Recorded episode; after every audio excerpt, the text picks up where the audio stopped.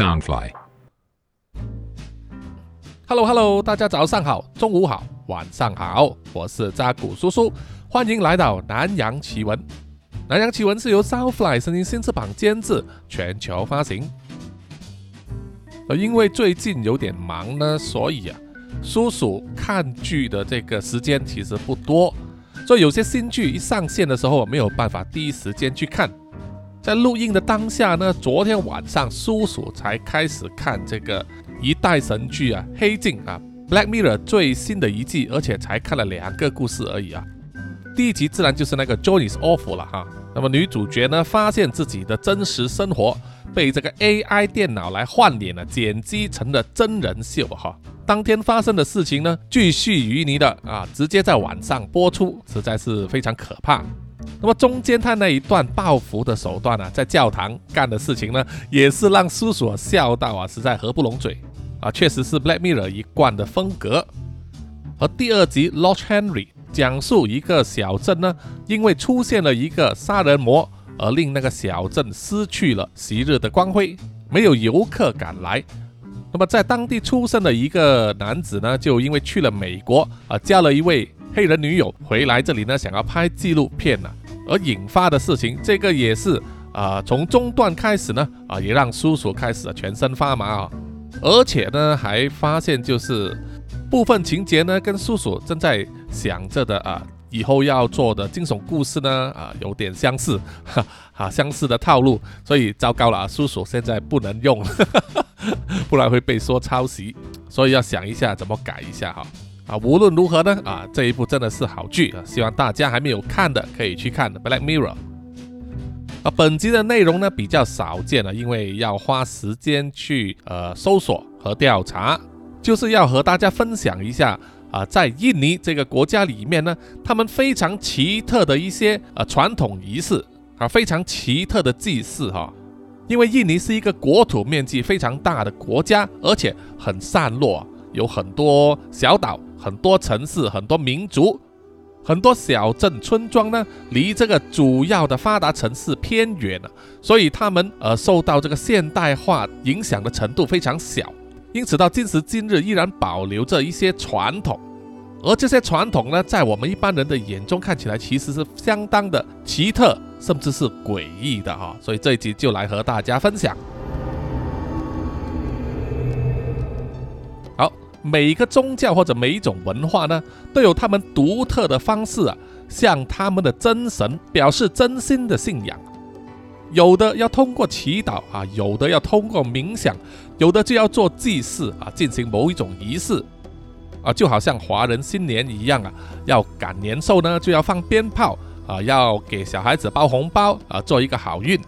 还要烧香啊，放贡品，拜祭天地。接财神等等啊，这些都是我们的习俗啊，我们的祭祀。那么在印尼东爪哇省有两个小地方啊，一个叫做阿利亚，另外一个叫做阿拉斯马朗啊，他们都有一个共同的风俗，就是要 cosplay 啊水牛了。那么叔叔记得呢，以前啊我在孩子出远门的时候啊。开车经过啊，马来西亚北部的一些小村庄啊，两边呢都有这个农田。我的孩子第一次看见真的牛啊，都表示很惊叹。不过呢，他们并不会分这个黄牛和水牛啊。黄牛一般上啊，皮肤都是偏黄或者是土色，它的这个牛角比较短哦。在马来西亚尤其多啊，他们有时候会在马路上游荡啊。一不小心呢，就会造成车祸的。就是车撞上去的话呢，啊，除了牛会死之外呢，车也是会严重损毁的。水牛就是皮肤很黑，而牛角又大又弯，而且很尖，是专门用来耕田的那一种。那么话说回这两个小城镇呢，他们在每一个伊斯兰历的第一年的第一天，啊，对他们来说是一个重大的日子。他们的村民就会 cosplay 成为水牛呢，沿街游行庆祝。在这里也要为听众们呢科普一下，就是啊，我们都知道啊，我们有奉行这个阳历和阴历嘛。阳历就是老外的哈，公元多少年？就比如说今年就是二零二三年啊，六月几日这样子。阴历就是我们中国人的农历啊，比如说丁丑年正月初六，这是农历的换算。那么很多人可能不知道，伊斯兰教呢也有他们自己的一个历法，他们是纯阴历啊，叫做伊斯兰历或者是回历。他们是以公元六百二十二年七月十六日啊，从那一天开始计算啊，那一天呢就是回历的一月一日。只要出现新月，就是一个月的第一天。十二个月为一年，最大的不同点就是他们没有闰年，没有闰月，所以和我们的这个阳历呢有这个时间差。他们的一年呢平均是只有三百五十四天八小时四十八分钟，每隔一年呢就会和我们的阳历啊相差十一天，每隔二点七年呢就会相差一个月，以此类推的话呢。在叔叔录音的这一天，也就是二零二三年六月三十日，在伊斯兰历回历里面呢，啊，今天也是一千四百四十四年十二月十二日。好，说回这两个乡村呢，就会在每一个新的回教年的一月一日呢，啊，就扮成水牛来庆祝了。怎么样扮水牛呢？就是在头上啊，会戴上一大撮黑黑的毛发，还有两个长长又弯曲的头角，啊，赤裸上身啊，全身涂上这个黑油，包括脸部也是啊，再穿上一条黑色的短裤，啊，有些人甚至会在鼻子上戴上这个鼻环，完全就是《西游记》里面的牛魔王的造型了。还有呢，就是要在脖子上啊挂上一个喇叭或者是铃铛，然后呢，就在街道游行。跳舞、唱歌，这种祭祀的做法呢，他们叫做科波戈波安，字面上的意思呢，就是扮成水牛了。这种祭祀活动呢，传统上是用来向他们的神呢祈求，获得帮助啊，保护他们的庄稼多下雨，让农作物更加的丰收。他们认为呢，水牛是圣洁之物啊，即力大无穷啊，可以帮助他们耕田。让他们获得生计啊，所以才扮成水牛呢，来进行这场祭祀活动了啊，非常有特色。不过对游客来说，如果第一次来的话，可能会吓着了哈。不过幸好村民都很和善，所以游客见了一两眼之后啊，就会见惯不怪的哈，甚至会一起跳舞，甚至呢，哎，可以参与他们的这个水牛摔跤啊。当然不是用真水牛的，是这个扮成水牛的人呢啊，在泥浆里面摔跤啊，纯粹。玩乐这样子，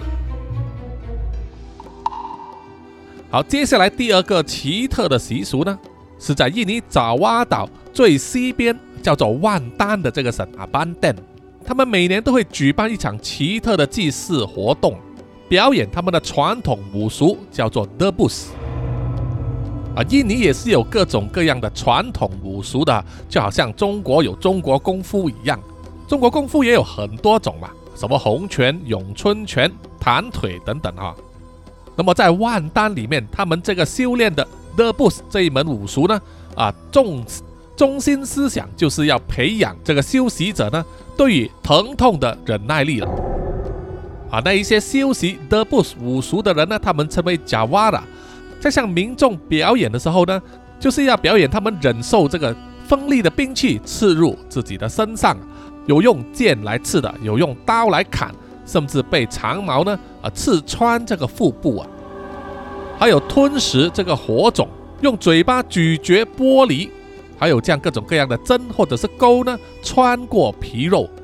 啊，就好像我们看见宫庙里面鸡童表演的那一种。在马来西亚或者是印度的大宝生节呢，很多印度教的信众啊也会做这一种自残式的呃修炼哈。可以说是异曲同工啊，因为据说呢，他们做这一些自残的行为啊，在完成之后不会在身上留下任何伤疤啊，他们会毫发无伤，而且呢，这是他们作为对神的献祭啊所得到的一种回应。尽管我们外人看起来啊，这一些贾瓦拉身上所受的痛楚呢，非一般人所能承受。但是他们都说啊，当他们在进行这些活动的时候呢，是完全没有感觉的，完全不会痛的。他们还强调说，The b o s 这种武术呢，并不只是涉及身体上的这种承受痛楚的能力啊，也是非常重视心理上的测验，讲求内心要非常坚毅、坚韧不拔，不因痛苦而动摇。啊德布斯这一种自残式的活动呢，啊，最早就在十六世纪的时候就出现了，在当时呢，是伊斯兰教传入印尼的其中一种手段了，啊，就是传教士呢，利用这种表演来告诉一般的民众啊，村民说，只要你相信了我们的宗教，你就能获得神的庇佑。你看，啊，有神的庇佑，我是完全不会痛的，可以刀枪不入啊，大概是这样子啊。后来到了十七世纪的时候，当时的印尼呢是由一位苏丹叫做阿根的迪亚萨统治的时期呢，他就大肆推广这个德布萨，用来鼓舞他旗下士兵的士气，来对抗那些当时想要殖民这个国家的啊外国人啊，也就是荷兰人了，是不是有一点像义和团的感觉哈？啊，总之呢，德布斯到目前为止依然还是在这个万丹省那里呢盛行。好，第三个叔叔要和大家分享的特殊仪式呢，就是在印尼的科摩多岛，他们一年一度举办的丰收庆祝活动的时候呢，啊，同时也会搞一场活动，叫做帕索拉啊，可以说是一种骑马打仗的啊游戏了。帕索拉可以说是世界上啊最血腥、最奢侈的呃收获节仪式了啊。为什么这么说呢？相信听众们都有看过一些讲述欧洲中世纪的时候，那些骑士呢啊，全身穿着盔甲，骑着战马对决啊，就是在一条直线的呃路上，两边各有一名骑士啊骑着马，手上拿着一支长长的木质标枪和一面盾牌。对决一开始呢，就是两名骑士互相以最快的速度冲向对方，以准确刺中对方的身体啊。把他击倒为止啊，才算是胜负啊！那种活动呢，相当的呃粗暴。不要看他们身上穿着盔甲，而且那一支标枪呢是木质的，但是在重力加速度啊撞到身体的时候啊，其实也是非常非常的痛的，甚至会内伤，骨头断几根这样子哈。啊，不过中世纪骑士的这样子啊骑马互刺的活动呢，在这个科摩多岛上的人呐，看起来就是小事了哈。都说你们这些人没有蛋蛋啊，居然还要穿盔甲。这个岛上的居民呢所搞的啊这种活动叫做爬索拉，是他们古时候就传承下来的战马仪式啊。仪式要进行的时候呢，是由五十个男子啊分成两组啊，每一边二十五个人，个别骑上一匹马匹，把马儿呢都装饰得漂漂亮亮的，看起来很神气哦。然后他们就要进行一场模拟的战争。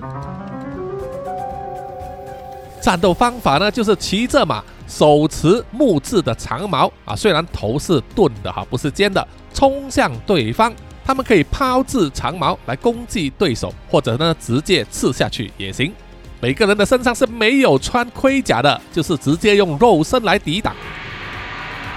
啊，虽然在巴索拉这个活动进行的时候呢，他们使用的长矛这个末端是钝的，但是啊，如果刺到身体的话，也是会造成严重的损伤，甚至会死亡的哈。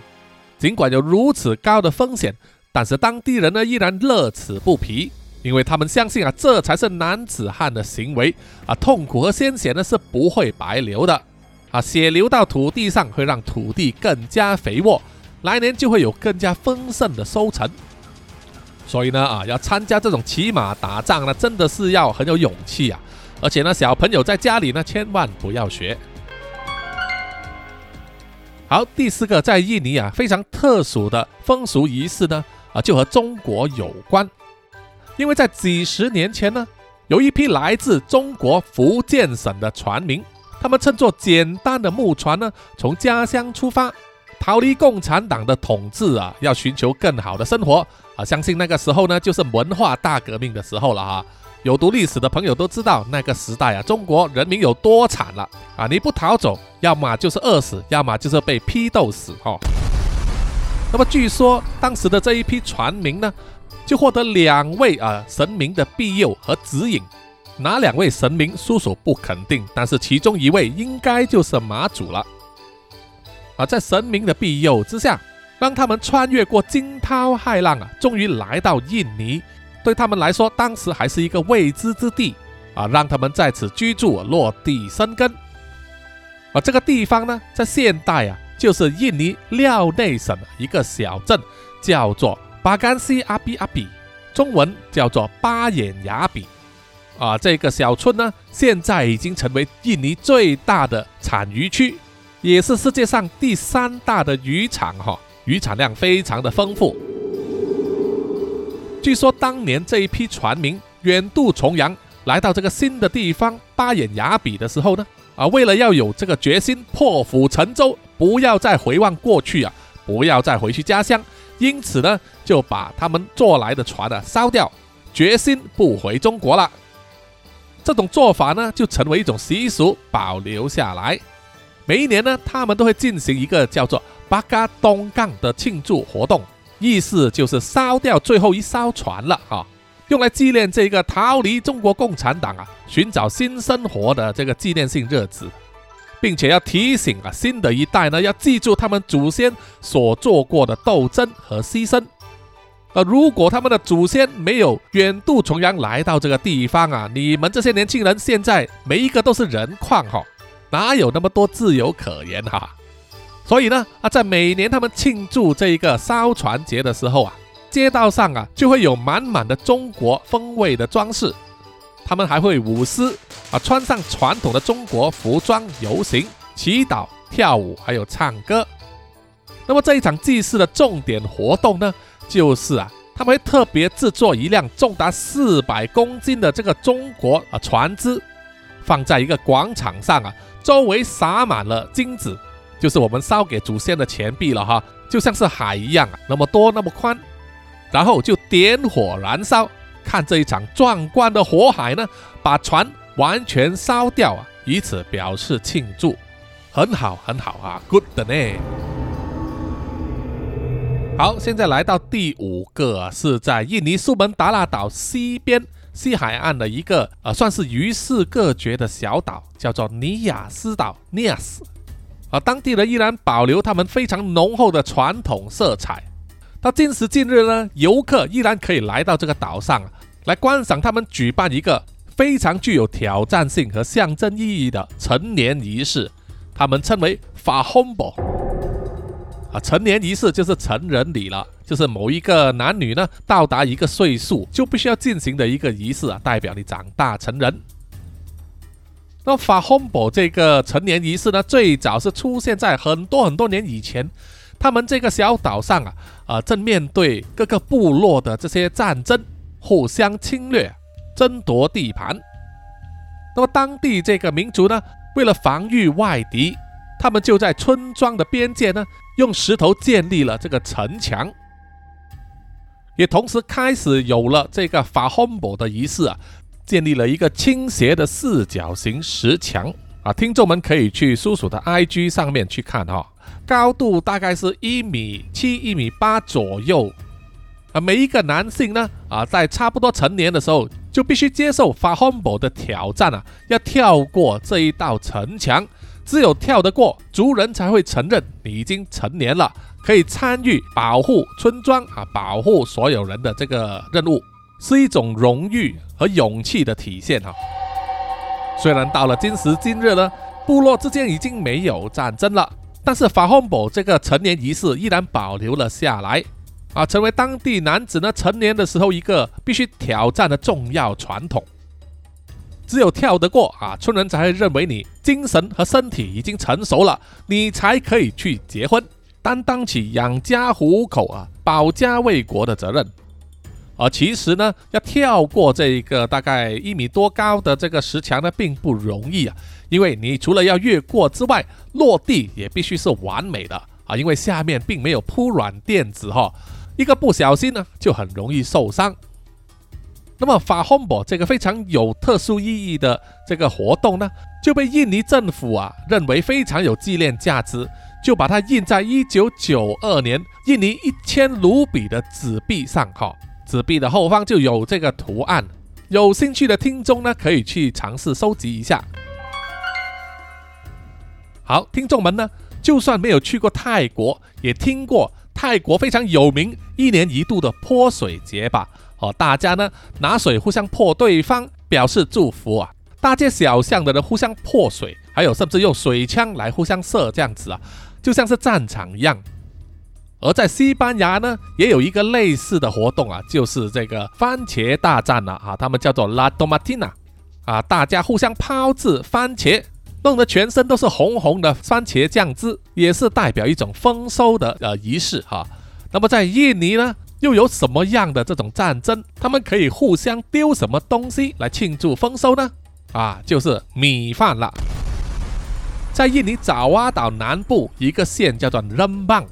当地人呢年度庆祝丰收的这个活动啊，重头戏就是他们称为“刀烂纳西”的活动了。刀烂纳西啊，直接翻译呢就是米饭的战争啊。在丰收节的时候呢，村庄里面的人都会聚集起来啊，每一个人都带来一大碗的米饭啊，白米饭堆放在防水布上，然后由村长呢带领所有的民众一起进行祷告。来感谢上苍呢，提供给他们丰收的一年。他们也会用米饭呢，啊，做成各种各样的像是蛋糕一样的装饰啊，又大又高，表示丰收。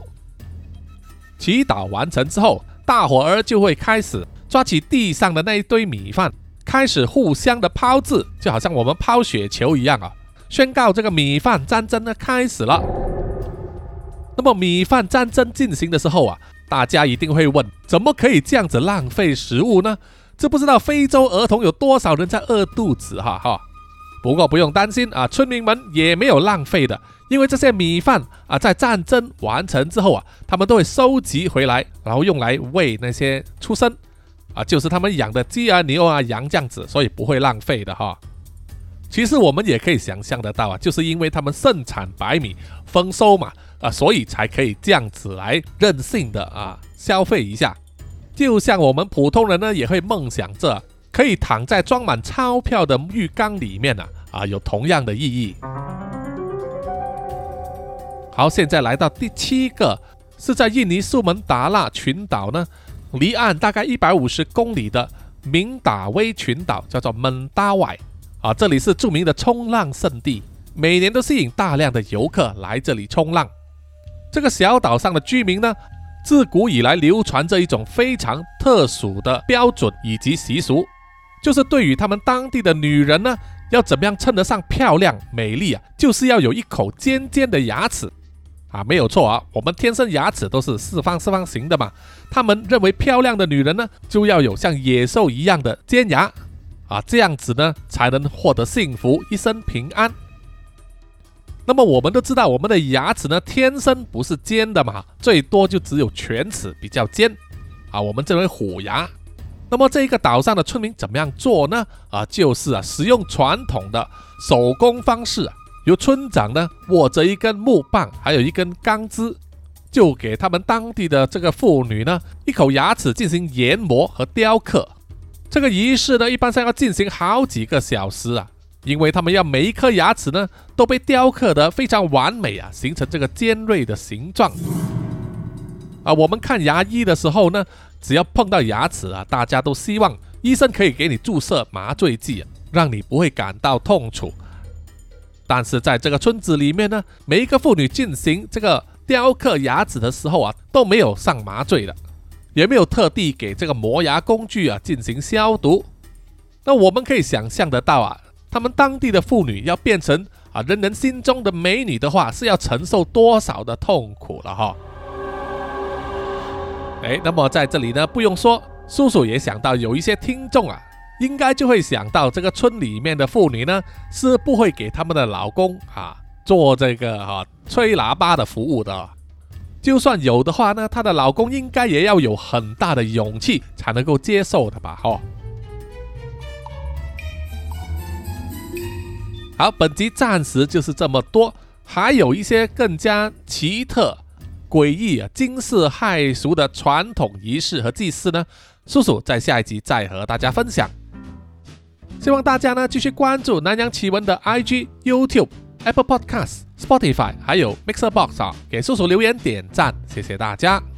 有零钱的话，也欢迎大家呢啊，就是赞助叔叔，请叔叔喝一杯咖啡，让叔叔呢可以继续做这个节目。那么最后呢，请让叔叔念出所有赞助者的名单。首先是南洋探险家 Jimmy Chin、苗疆杀人蛙陈忠杰以及许志伟，然后是南洋侦查员二四公园图子 Ralph 布、一直该 Sandy 丽、真爱笑三十三 Kinas、蔡小桦、朱小妮、李承德、苏国豪、洪新志、林家达、Toy J、刘舒雅以及范嫣令。然后下一批呢是南洋守护者许玉豪。脏话的 Emma、林奕晨、玉倩妈咪，还有 Forensic 叶，最后一批就是南洋信徒黄龙太子妃、苗疆杀人蛙、西里子、林以乔、吴大佩、吴大豪、筛利、飞蟹、本我无心、潘琪、张新芳、萧毅、林宏杰、许志伟、查理哥哥、Forensic 叶以及林小润，谢谢啊，谢谢大家的赞助。谢谢你们的支持，我们下一集再见，拜拜。